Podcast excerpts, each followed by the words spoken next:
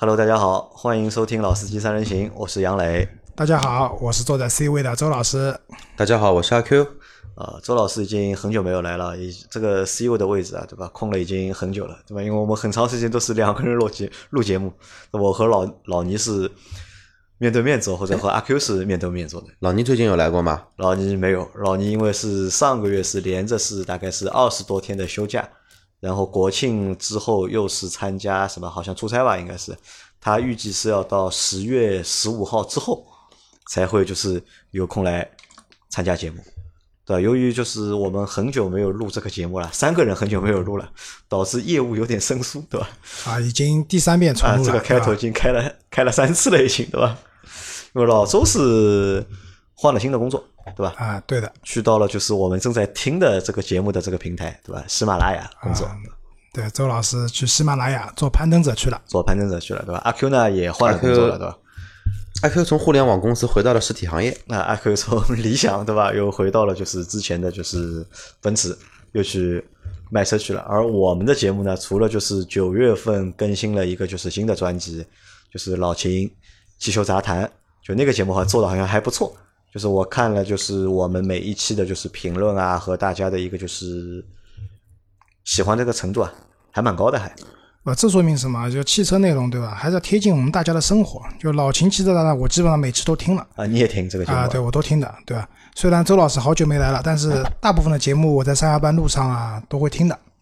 但最近听的少，那个什么，我车上那个小雅，小雅流量没有，流量没了，对吧？然后他让我自己充流量，问题来了，那个卡都拔不出来，我不知道怎么去充这个。你不知道这个号码是多少，对吧？啊，对的，这个小雅估计被我扔掉了，要扔掉了哈。对，就是老秦汽车杂谈呢，因为和大家实际用车啊。就息息相关的，我记得讲了那个，比如说，我那集印象很深啊，就是讲泡水车，对吧？到底怎么修，对吧？到底能不能买，对吧？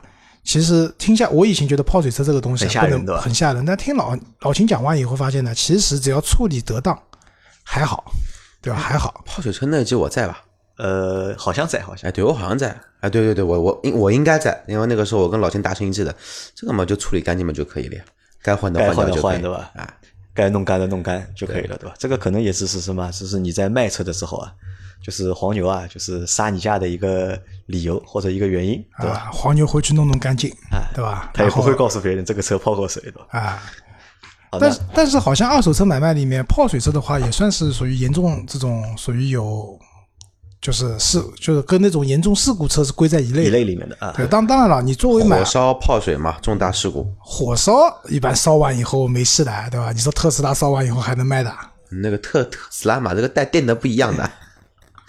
那所以就我们最近的就是老司机三人行的节目，就是更新的非常慢吧，就是反正有也是各种原因吧。那反正正好今天周老师能够来嘛，那我们要录一集就是老司机三人行的节目。那在录节目之前啊，就是。和大家呼吁一下，因为现在喜马拉雅就是它开通了一个就是节目评价的功能。我在群里呢也和就是在我们群里的小伙伴也说了，那我希望大家在听我们节目的时候啊，就是空个一分钟或者两分钟出来，对吧？去给我们的专辑、给我们的节目啊去做一个评价。就你只要点到这个专辑的这个专辑的页面，对吧？你看上面有一个评价两个字的，你可以点进去，然后给我们打个星，留一句评论都可以。那我们目前大概现在有两百。六十几个评价，我看了一下，大概是所有的就是汽车节目里面，我们可能目前暂时排在第三名。那第一名的是三刀的《百车全说》，它的评价已经超过九百九十九条了。那排在我们前面的是钉钉，钉钉的节目大概是两百八十几条，我们和他大概差了大概二十几条，对吧？我希望大家能够听到我们节目的时候啊，就是抽个一分钟时间去给我们节目做一下评价，因为至少我们在我的微信群里面。有将近两千个小伙伴，对吧？即使你平时在群里面不说话的话，那我也希望你们能够就是去动一下手，我们去帮我们的节目做一个评论，对吧？我也希望我们的节目有九九九加的一个评论量，那也证明就是我们节目是的确有很多的就是用户在听，对吧？这是一码二呢，也是对我们的这个付出啊，我我觉得应该也算一个回报吧，应该是。啊，对的，就做节目做到现在，钱没挣到，对吧？但是希望得到大家的反馈，哪怕是你觉得这节目做的不好，也可以讲，没关系。你哪怕你打个一星，对吧？我觉得也可。当然，希望就不要打一星。如果真的打一星的话，那也就不要打了，对吧？这样会拉低就是平均分的，这样会。啊，我们希望是五星，对吧？加吐槽，哎，四星加五星都可以，对吧？比比较流行的讲法就是五星好评返现，返现对对吧？啊，也可以啊，就是你如果你写了评价之后，可以来找我，我可以发一个红包给你，对吧？但是数量呃金额是随机的，对吧？啊，对的，好，那我们这期节目聊什么呢？就是在这个事情应该是上周吧，应该是上周我在网上看到了一篇文章，包括有也有小伙伴在群里面就是传了这篇文章，就说到了就是有四家就是自主品牌的车企，就是疑似好像就是经营状况出现了问题，可能存在就是破产的这个就是危机。这个事情你们知道不知道？知道你们是从什么渠道知道的？也是你看到的东西啊，也是在正那正巧我也看到了，啊，也是在群里面对吧？啊，就是我好像不在群里面哎看到老周因为群里现在发言发的比较少吧，因啊，为比较对，因为。我现在真的有点忙啊，就是大家也见见谅，就是说可能群里也不太说话，然后录节目时间也少，就是反正我看到了，具体哪里看到的呢，我也忘了。你也忘记了对吧？对。的，但这个事情好像也没有引起就是非常大的一个就是效应。但是在这个星期啊，其实也不是，应该是这个星期吧，就是因为这几天吧，应该就是好像我看这些车企啊，就是被提到名字这四家车企疑似的车企都就是出了公告了，对吧？都辟谣了嘛，都都澄清了，说自己公司就是没有文章里面财务情说的况还可以啊、那个情况对吧？一切的就是经营状况都是正常的，对吧？呃，并且就是保留了就是要去追溯啊，就是就是写这篇文章的人的这个权利。那这个事情就是我看到这篇文章之后，就是第一个反应是什么呢？就是有一点点就是惊讶。说说实话，就看到第一反应就是有点惊讶，因为这四家车企其实说实话都是有一定就是年份了，对吧？除了力帆，对吧？力帆可能就是稍微就是时间短一点，不短，力帆摩托时间长嘛，但是力帆造轿车的话，造轿车也时间很长相当短，它是从也很长二零零五年开始的嘛。其实也很长了，其实也很哎十几年了对吧？那么其实我想，就是这些车企其实相对来说都是都都算一老牌的车企了，对吧？虽然都不是很大嘛，但至少就是也干了时间。特别像像猎豹，对吧？长风长风算一个就是国军工企业啊它算军工对转过来的嘛工转型的，我理论上不太会遇到这样的一个情况，对吧？那个时候一下子就蛮惊讶的嘛。当时我还觉得，就是如果真的是要看到有车企破产的话，那可能我觉得应该是那些就是电动车，对吧？做电动车那些电动车已经很多破产了呀。哎啊，已经有很多破产了。之前不是在上海十月份有一个新能源车的这样的一个类似于车展嘛？然后前两天收到消息说，这个原原计划有六十多家企业参展，然后现在已经有一半的企业已经没有了啊，一半企业已经没有了，啊。，然后剩下的一半的里面，大概还有一半没有钱付展位费了，所以这个车展被他没说取消，他说延期到明年。延期到啊延期明年到明年？啊，对的。所以其实因为什么道理？就是说，刚才杨磊讲的，比如说猎豹、力帆、众泰、华泰，华泰啊，总体来讲，就是说我们对汽车比较了解或者喜欢的朋友来讲的话，这些名字都听到过的。哎，他们有什么车型我们可能不知道或者不熟悉，但是这几个品牌对我们都是听到过的。那些倒闭的新能源呢，反正很多东西你可能都听都没听过，然后它悄悄的来，悄悄的地走，所以你都不知道，对吧？但是我觉得这个市场是很严酷的，接下来还会有很多我们就是熟知的，或者说已经很就是名气还蛮响的一些新能源车啊，可能也会面临这样的局面啊，对吧？那今天不聊新能源，还是聊这几家企业嘛？就我先来讲一下这几家企业，就是网上传他们要倒闭什么呢？我觉得很有可能是从数据上面出现了一些结论啊。就我们看一下，就是我们现在拉一下那个二零一八年，对吧？猎豹汽车全年的销量在八万六千台左右。啊，你看一个品牌一年能够卖掉八万多台车，对吧？我觉得蛮不错的，已经。就杨磊以前有种说法，就是一个品牌，对吧？一个月能卖个五万台车，基本上就一年能能活了，对吧？基本上能活下来的，对吧？能卖十万台，可以活得很好了，对的，啊对吧？然后二零一九年的话，猎豹汽车的话，那个一到八月份的销量是多少呢？三万零九百五十一台，那么正好两正好是那个三分之二的时间嘛。按照这个计算的话，它满打满算卖到年底也就卖四万多台车，啊腰斩嘛，基本上是腰斩。去年的就是一半的销量嘛。腰斩呢不算最惨，后面还有更惨的啊。就这几个品牌的销量上看的话，没有最惨，只有更惨。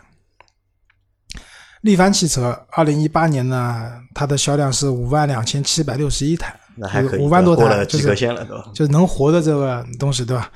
然后今年一到八月份的累计销量很惨，五位数都没到，六千六百多台六千六百多台，啊！这就不是腰斩了，这是腰斩的腰斩，就是一半的一半减十块。然后众泰，众泰呢有个昵称叫什么？大声的说出来对吧，对吧？保时泰，对吧？啊，其实不能这样讲，其实众泰现在车子已经不是保时泰了，对吧？二零一八年众泰汽车其实还不错的，销销量二十一万两千多台，啊，蛮牛逼的一个数据啊，这是一个其实挺大的数字了，对吧？然后今年一到八月份的话，它的销量七万九千多台，就是满打满算卖到年底的话，卖个十万台吧，啊，也是腰斩十万多台腰斩。好，下面一个更惨的，也有个很惨的华泰汽车，华泰汽车二零一八年卖了十二万多台，然后今年一到八月份的销量两万两千台不到一点，就是卖到年底满打满算的话三万多台，这也是一个一半的一半。反正一般。所以呢，整体来讲，就是说销量其实很多时候还是很反映问题的，就是一个企业的销量。其实这里销量的话，其实大家因为我们拿到的数据，大部分这个只能算产量，还不能算销量，呃销量销量，我这我想跟大家讲一下，就是我们看到的销量有两个数据，一个是车管所的上牌数据，这个呢相对来说要比公布的销量要低，为什么呢？就是说很多车子其实是停在 4S 店的仓库里面的，对吧？这些车子其实也都被卖掉，但是没有最终到消费者手里面去库存。那车管所的上牌数据呢？除了像上海这些，其实现在上海也很少有人先买车后去拍牌了，因为牌照太难拍了嘛，对吧？所以基本上车管所的上牌数据可以等同于终端用户购车的一个数字。然后呢，还有一个呢，其实我们看到我刚才报那数据呢，其实是厂家的批发数。就什么概念啊？就是大家知道，基本上汽车企业它的主机厂在造车的时候呢，它还会成立一个销售公销司，售公司啊，对吧？主机厂把车卖给销售公司，销售公司把车卖给经销商经销商，嗯经销商卖给用户，基本上是这么个通路啊。除了一些现在新能源可能跳过来中间的一些环节啊，直营的嘛是，那么其实主机厂只要把车卖给销售公司了，这个车就算卖掉了，其实就算卖掉了。包括我们讲的双积分政策啊什么啊，其实那些我有很多那些车子，总感觉造出来好像没有人买的车子，但是这些车也都销量，然后帮企业拿到了积分，其实这些车就是卖到销售公司的，那可能最终没有到终端用户手里面，他可能通过大客户租赁等等等的方式去消化那些车子。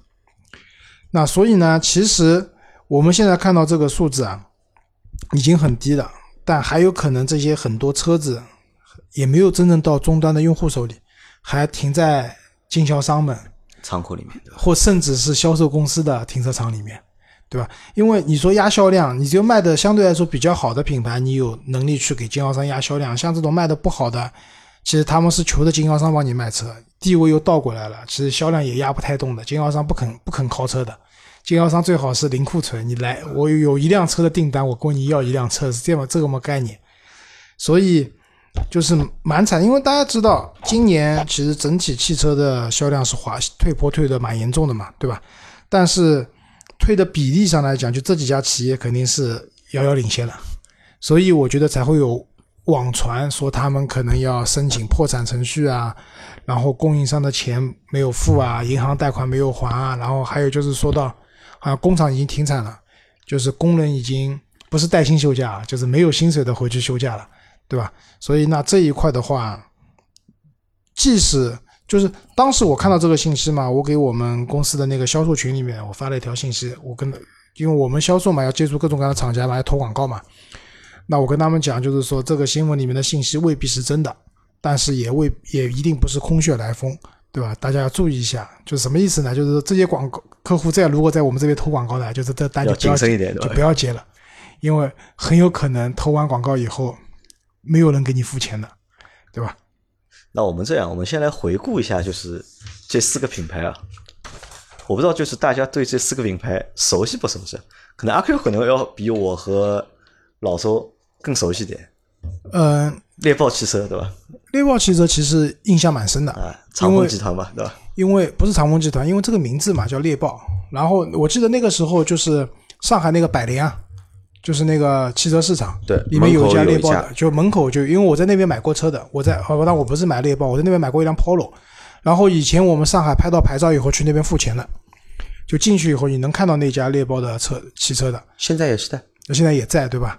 呃，然后我好久没去了，就猎豹汽车给人的感觉什么呢？就是说比较粗犷的都是这种车型，对吧？类似于这种 SUV 啊，比较硬派一点的车子的这种样子，对吧？就是就因为军工企业出来的嘛，就这个车感觉还蛮蛮怎么讲，就是比较粗犷，然后有这个车，比较其实我觉得霸气的。在十几年前，我觉得它和长城啊，应该算是一个档次的，应该。呃，其实完全不一样，还不一样完完全全不一样。因为那个猎豹的话，它是那个三菱三菱啊，啊对授权造 V 七三跟 V 七七的。其实这个的话呢，要老尼过来说，因为老倪当年在部队里面的话呢，有进口三菱跟国产猎豹这么一个区分。然后长风就是拿了那个三菱的一个那个那个授权书，然后造了 V 七七和呃 V 七三和 V 七七这这两个车。所以说当年那个我记得九几年的那一批什么帕杰罗不是有那个刹车油管失灵嘛，就刹不住车，因为油管爆了嘛。然后长风那一批车的话呢，也会有这么一些影响。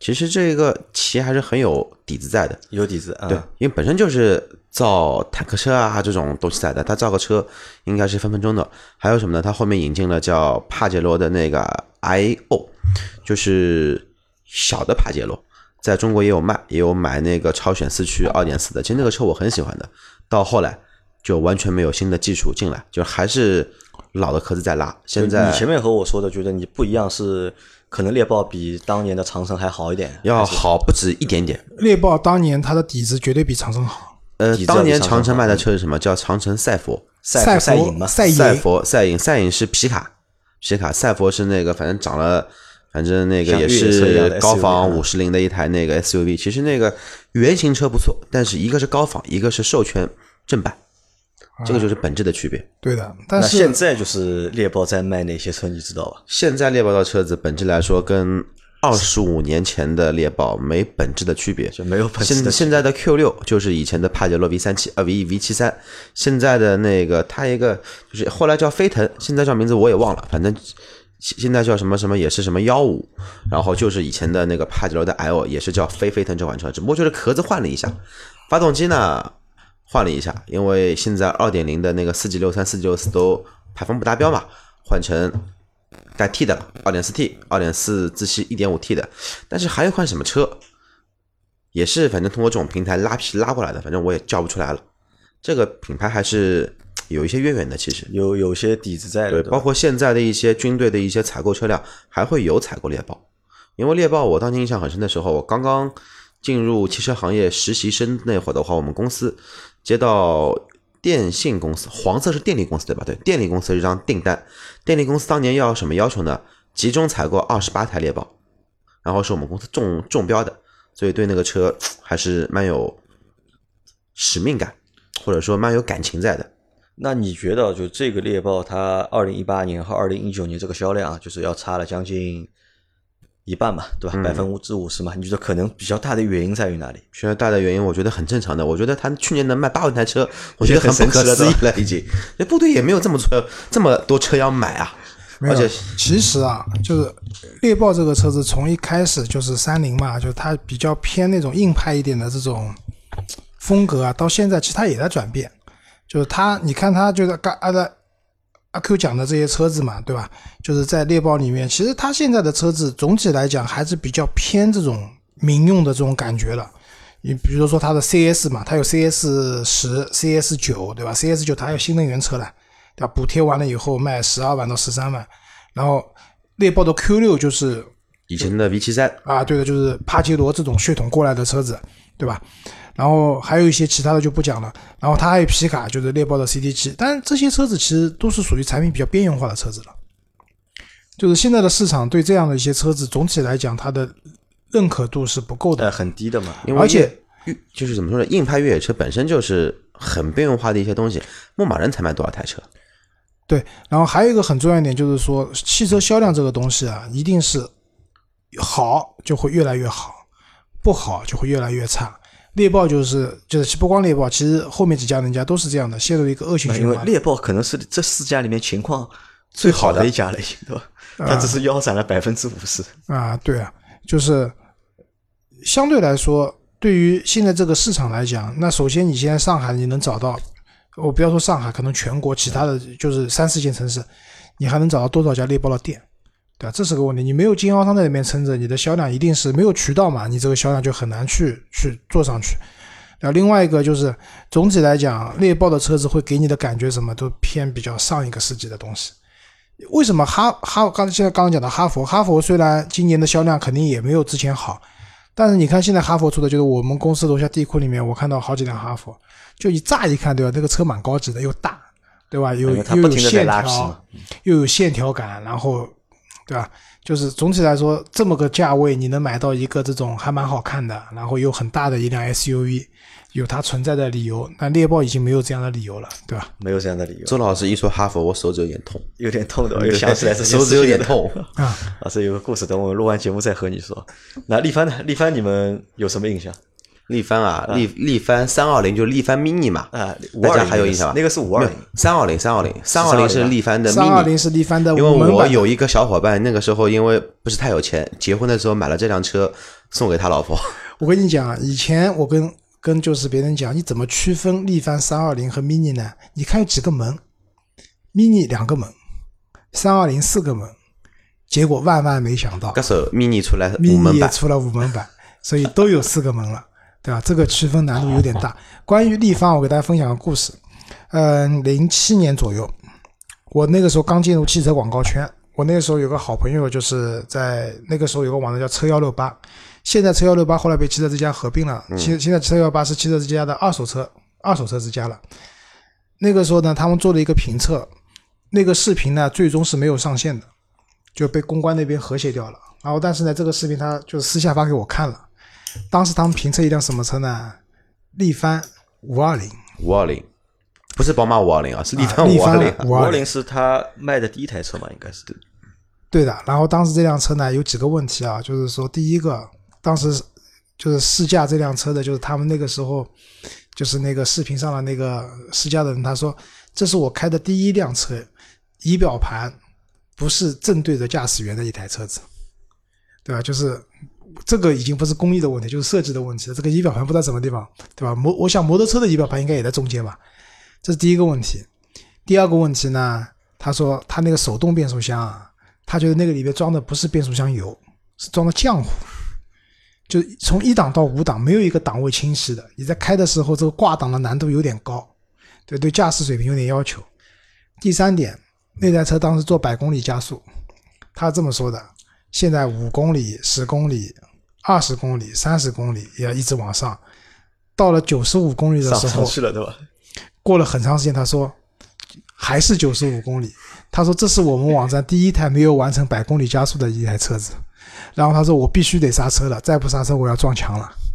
就当时就是就当个笑话嘛，就是把那个因为那个年代其实零七年的时候，其实整个汽车市场的车都还蛮贵的。力帆五二零当时能能够有一定的销量，能够卖是有道理，因为它车便宜嘛，对吧？就是当时开玩笑讲，就力帆因为做摩托车，其实摩托车做的还蛮好的。哎，它出手量非常大。对的，但是呢，就是还有当时还有段子嘛，说力帆的公子就是老板的公儿子，对吧？开的都是布加迪威龙这种车子，很有钱。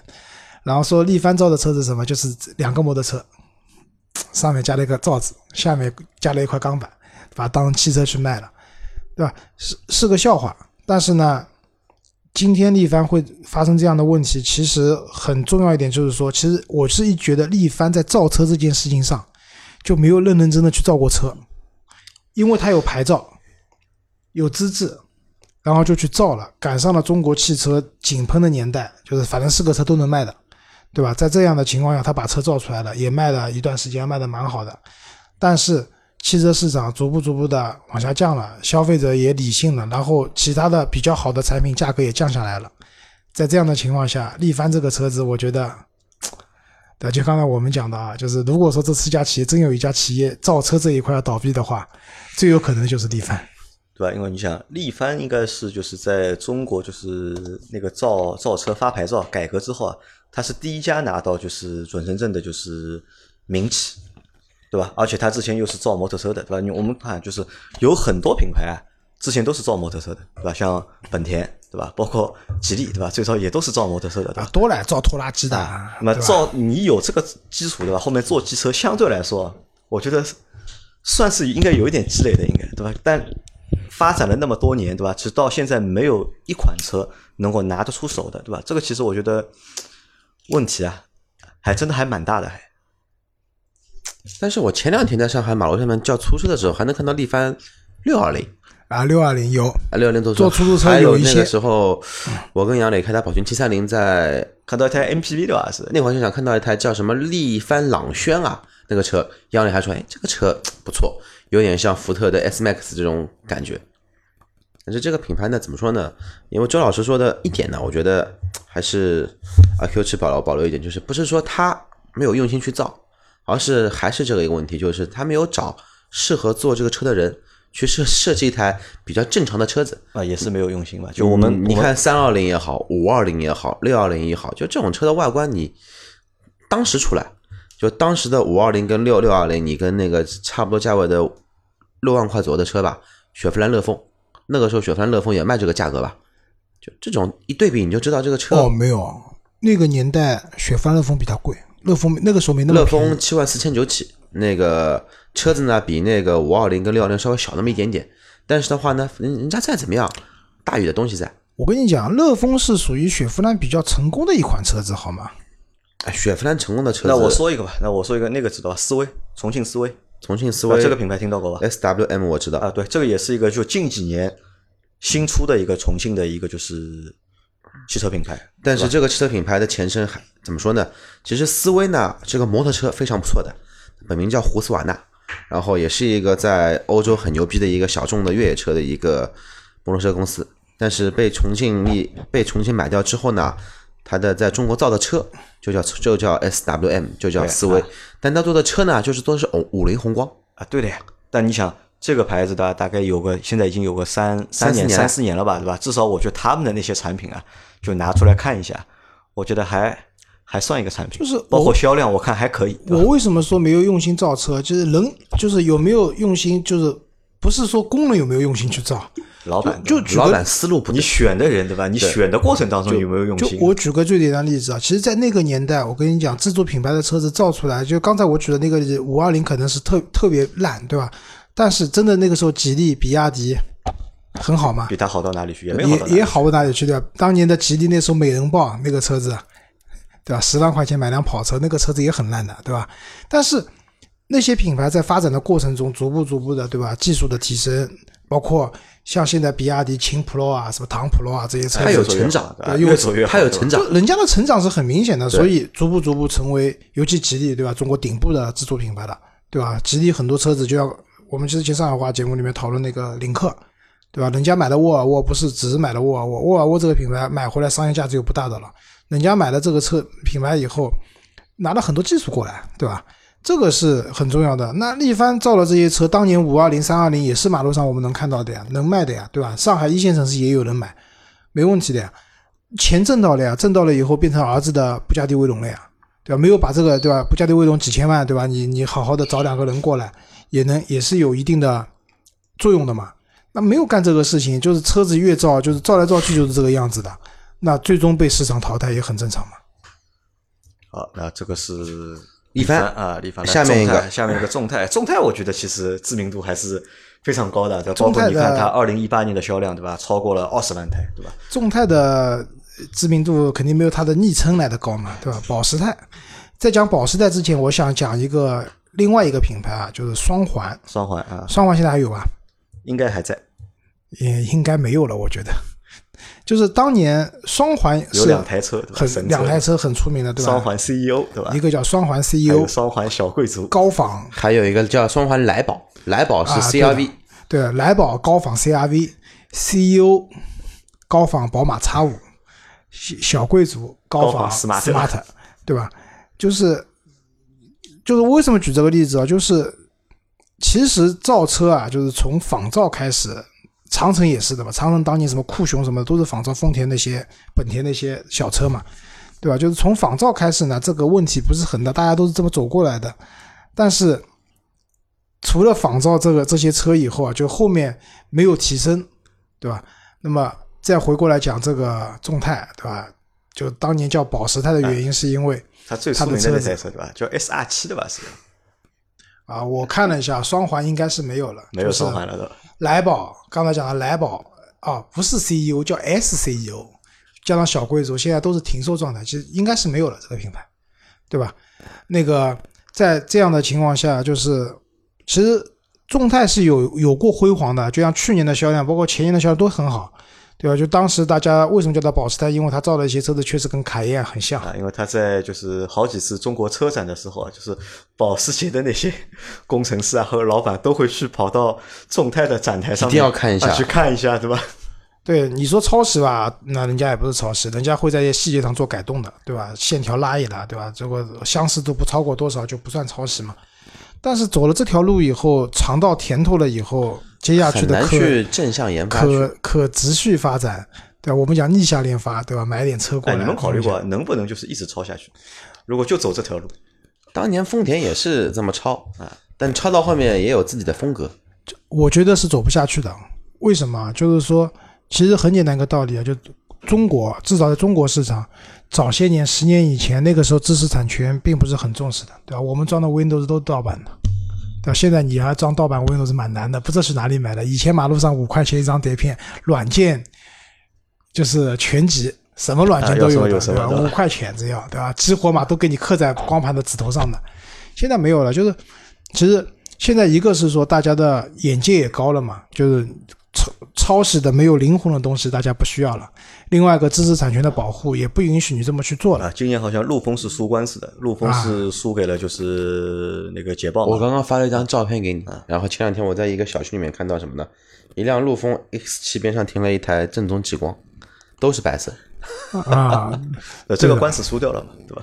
他们属于就是在设计上面侵权了嘛，对吧？对，对，所以其实这个路是走不下去的。就是从一开始抄没问题的，就是抄，反正都抄来抄去的厂家，对吧？日本的企业也是这样的。但是慢慢的走出自己的风格了，自己培养出好的设计师，那这点我要表扬一下，比如说上汽，上汽集团的设计师，就是我觉得是自主品牌里面，就是做设计这一块，真的是有一些想法，有一些能力的，对吧？现在他们造的一些车子啊，包括名爵啊、包括荣威，荣威啊这些车子，至少你能看出它是有个明确的这种风格在那边。而且也都是受中国消费者喜欢的，都是。对的，那你你先挣到钱了，第一桶金赚到了以后，后面考虑的是可持续发展嘛？那可持续发展做不过去，然后再加上你的外形不行了以后，再加上你的底盘、你的动力系统，因为车我一直坚持说，你买辆车回来再好看，你还是要要开的嘛？开的，对吧？你的这这个车开起来又不行，对吧？呃，动力动力不行，油耗又很高，然后变速箱也不好，对吧？那逐步逐步的，那肯定就没落了嘛，对吧？就是其实以前啊，就国内有很多企业就是会。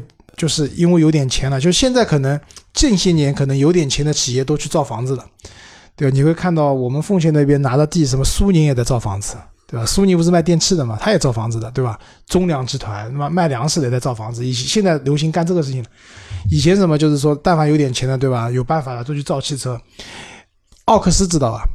以前也卖过车，对的，奥克斯做空调的嘛，对吧？董明珠、董小姐，对吧？当然，我不知道那个汽车的奥克斯跟他有没有关系啊，但是奥克斯呃，其实之前是有关系的，也有关系，有关？系的。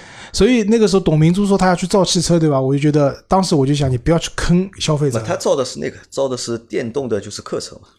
没有奥克斯奥大概克斯造的是一台皮卡，皮卡一，台那个所谓的 SUV，其实就是皮卡的带货箱版就是。我跟你讲，就是整个奥克斯可能在市场上，就当年中国的保有量在三千台左右，我之后就没有了。就和他们做的那个时候是很牛逼的。奥克斯的专卖店，因为我家那个时候我父母住在广东西路嘛，那个时候大宁绿地还没有完完全全弄好的时候，大宁绿地的前面就是现在现在的大宁音乐广场这里，就是奥克斯的专卖店，很牛逼的。对的，当时这个车卖了三千台左右以后就没有了，倒闭了，然后经销商也没有了，所以当时买的奥克斯的那些车主啊，之后的维修保养都不该找，都不知道该去找谁了，对吧？只能用一些通用件。但是问题是，这种车那么小众啊，它的那些通用件也不一定有人造，知道吧？所以真的是很坑人的这件事情。那么卖了车挣到钱了以后，考虑的是可持续发展，没有可持续发展，那迎接你的可能就是市场对你的越来越不认可，那就后面就是恶性循环了，对吧？就越做越做不下去，啊对的对吧？好，那这个是众泰啊，来华泰汽车呢？华泰你们有什么印象啊？我对华泰毫无印象。华泰第一台车你知道是什么车吧？跟那个是那个韩国现代合作的，那个时候也是很牛掰的一个车，叫华泰特拉卡。那个时候六缸也有，然后四缸也有，然后它主推是先是上六缸，后来再上了四缸。那个时候叫特拉卡，也是越野一族圈子里的一台很牛的一台神车。现在还有人在买。后来出了什么车？其实蛮牛逼的，华泰保时捷卡宴。那个时候叫什么叫华泰？呃，叫叫叫什么的？保利格不叫叫宝格丽，反正就这两个名名字里面其中一个。外观跟当年的保时捷卡宴长得一模一样，内饰也是那种棕色内饰。发动机呢？叫保利格啊，保利格。发动机呢？三菱的。之后的车子我就不知道了。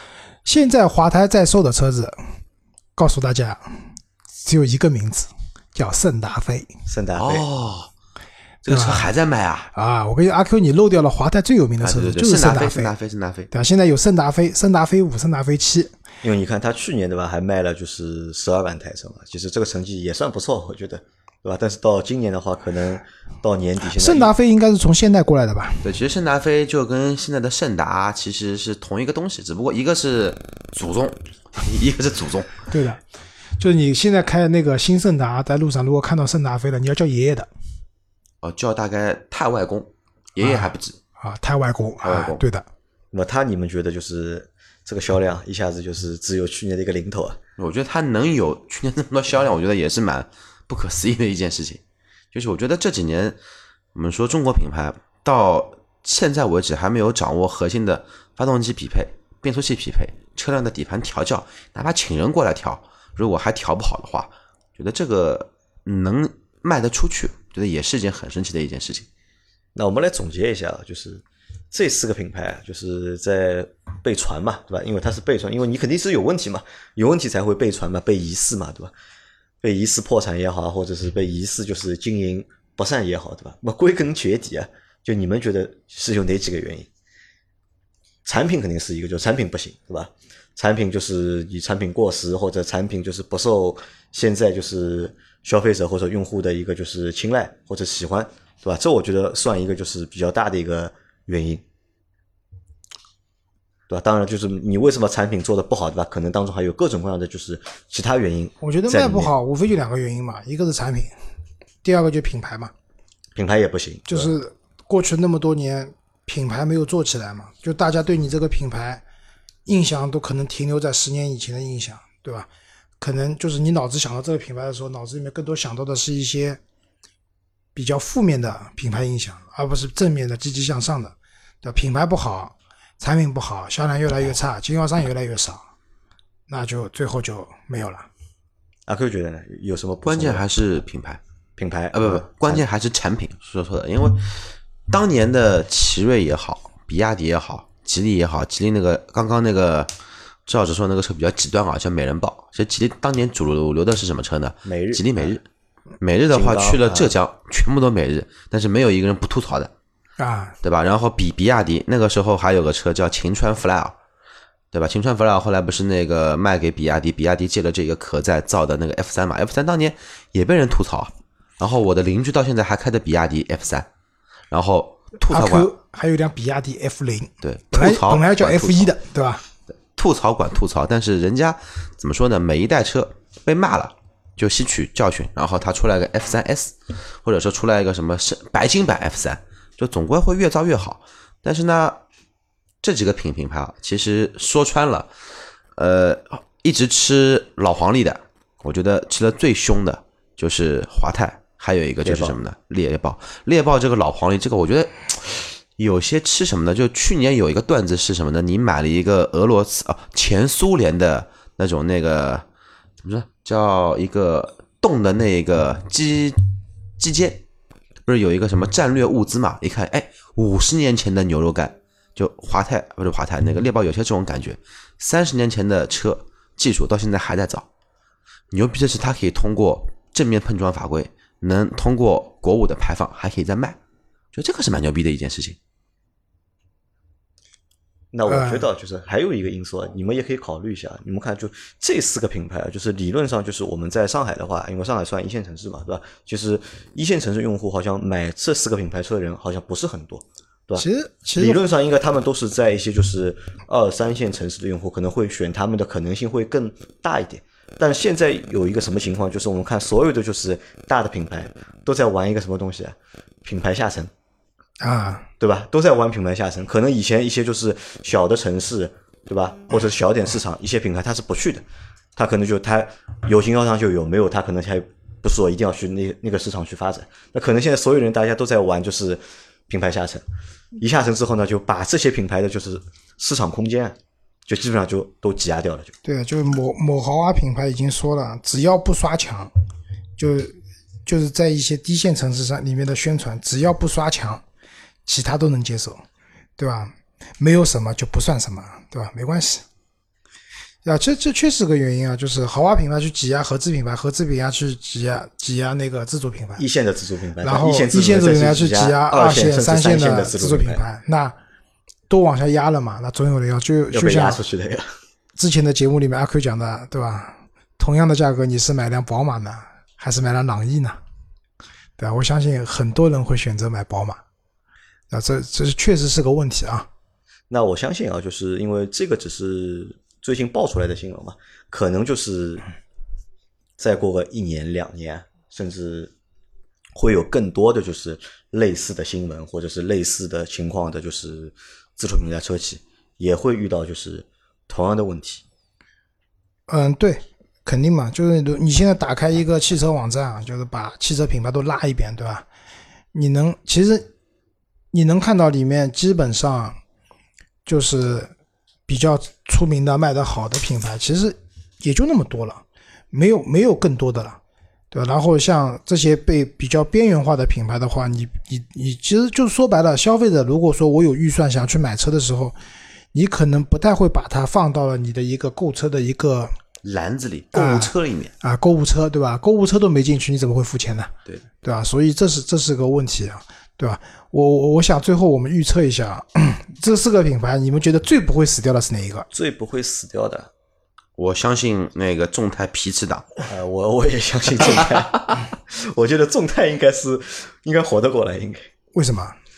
因为我就靠它的圣达菲啊不众泰不是华泰，华啊，泰众泰啊啊啊！对不起，我弄错了对泰，我觉得啊至少就是在除掉抄袭之外，就是它的一个就是工艺上面，对吧？我觉得，那我觉得说实话，很多人讲你给他抄，他都不一定抄得好。啊，那但至少众泰呢，就是你给他抄呢，他还是有能力把这个东西抄好的。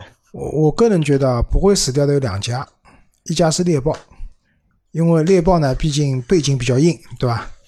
一时半会应该死不掉。众泰呢，我觉得它好在什么？就是刚才我们讲的华泰现在就只有圣达菲系列了，没错对吧？没有车了。然后力帆的话现在也够呛，但是众泰对吧？它的产品线还是很丰富的。要知道，我在一个月前吧，看到汽车站上面有一个人发了一个帖子，就是众泰现在在做什么呢？在做中国版的，就祖国版的路虎揽胜。这个车做出来，我觉得应该还是有一点销量在的，对吧？说不定明年二零二零年销量又回到十二万台。那个众泰的话，因为它像其实众泰的一两百还可以啊，那个就是长得很啊很直的那个很车，很 Q 的。没屁股的，对吧？我这次十一去宁波嘛，在路上碰到了好几次那个可能浙江城市啊，碰到了好几次知豆知豆的吧？啊，知豆是吉利的嘛，现在对吧？那个车子真的神奇哦，就是好奇怪这个样子。但是江苏我去无锡的时候，有很多的专车用的是一个是一汽的电动车，那个电动车嘛很牛逼的，有一个手动挡五档的电动车，看到过吧？那可以蛮省电的，跑高速。有五个档位的变速器的一个电动车，就哦，你们觉得反正就是猎豹和就是众泰，对吧？能够继续下去的可能性会比较大一点啊，对的吧？，因为华泰的产品线太单一了，就只剩圣达菲了。这个就是阿 Q 刚刚讲的，都已经是太爷爷级别的人了，要退休了。那谁会先凉呢？先凉的话，应该就是力帆了吧？看上去像力帆，看上去像力帆。力帆还是算了吧，把摩托车造造好就算了吧，对吧？那我们这期节目就到这里啊。当然，我也希望就是如果能活下去的，对吧？我尽量活下去，对吧？虽然我们也不会去买这些品牌的车嘛，但是我觉得这些也都是自主品牌，对吧？但是我插一句啊，我觉得在这两个品牌凉之前，很多电动车品牌啊会比他们去凉的更快，对，会凉的比他们快很多。所以还有一个办法，合作，合作他们有准生证有牌照，对吧？找那些有有有实力的互互联网造车公司，，你像那个叫什么的，那那个我觉得谁去和谁合作比较好？我觉得众泰应该去和那个合作，就和那个假洋鬼子，假洋鬼子叫什么？洋鬼子叫那个宝沃，啊，宝沃。我觉得众泰应该他跟去找宝沃合作合合作不上啊，没有什么一个关是北系。汽的，一个是民营为什么公司。宝沃为什么要跟你合作啊？没有道理的嘛，这个事宝沃情车型少呀，因为宝沃再怎么样，北汽的儿子，但也他也不差钱。啊，对啊宝沃底子还可以的，但宝沃就是车型太少嘛，对吧？嗯众泰车型有啊，我刚刚听差了，我以为你说假洋鬼子是纳智捷的，我说你这个主意出的太馊了，对吧？纳智捷是伪军，对，好吧，那我们这期节目就到这里，感谢大家的收听啊！大家就是抽空还是要去给我们的那个节目啊，就是评论一下，做一个评价，五星好评哦，亲找杨老板拿红包。好吧？好，那我们就到这里，拜拜啊！谢。谢大家，拜拜拜拜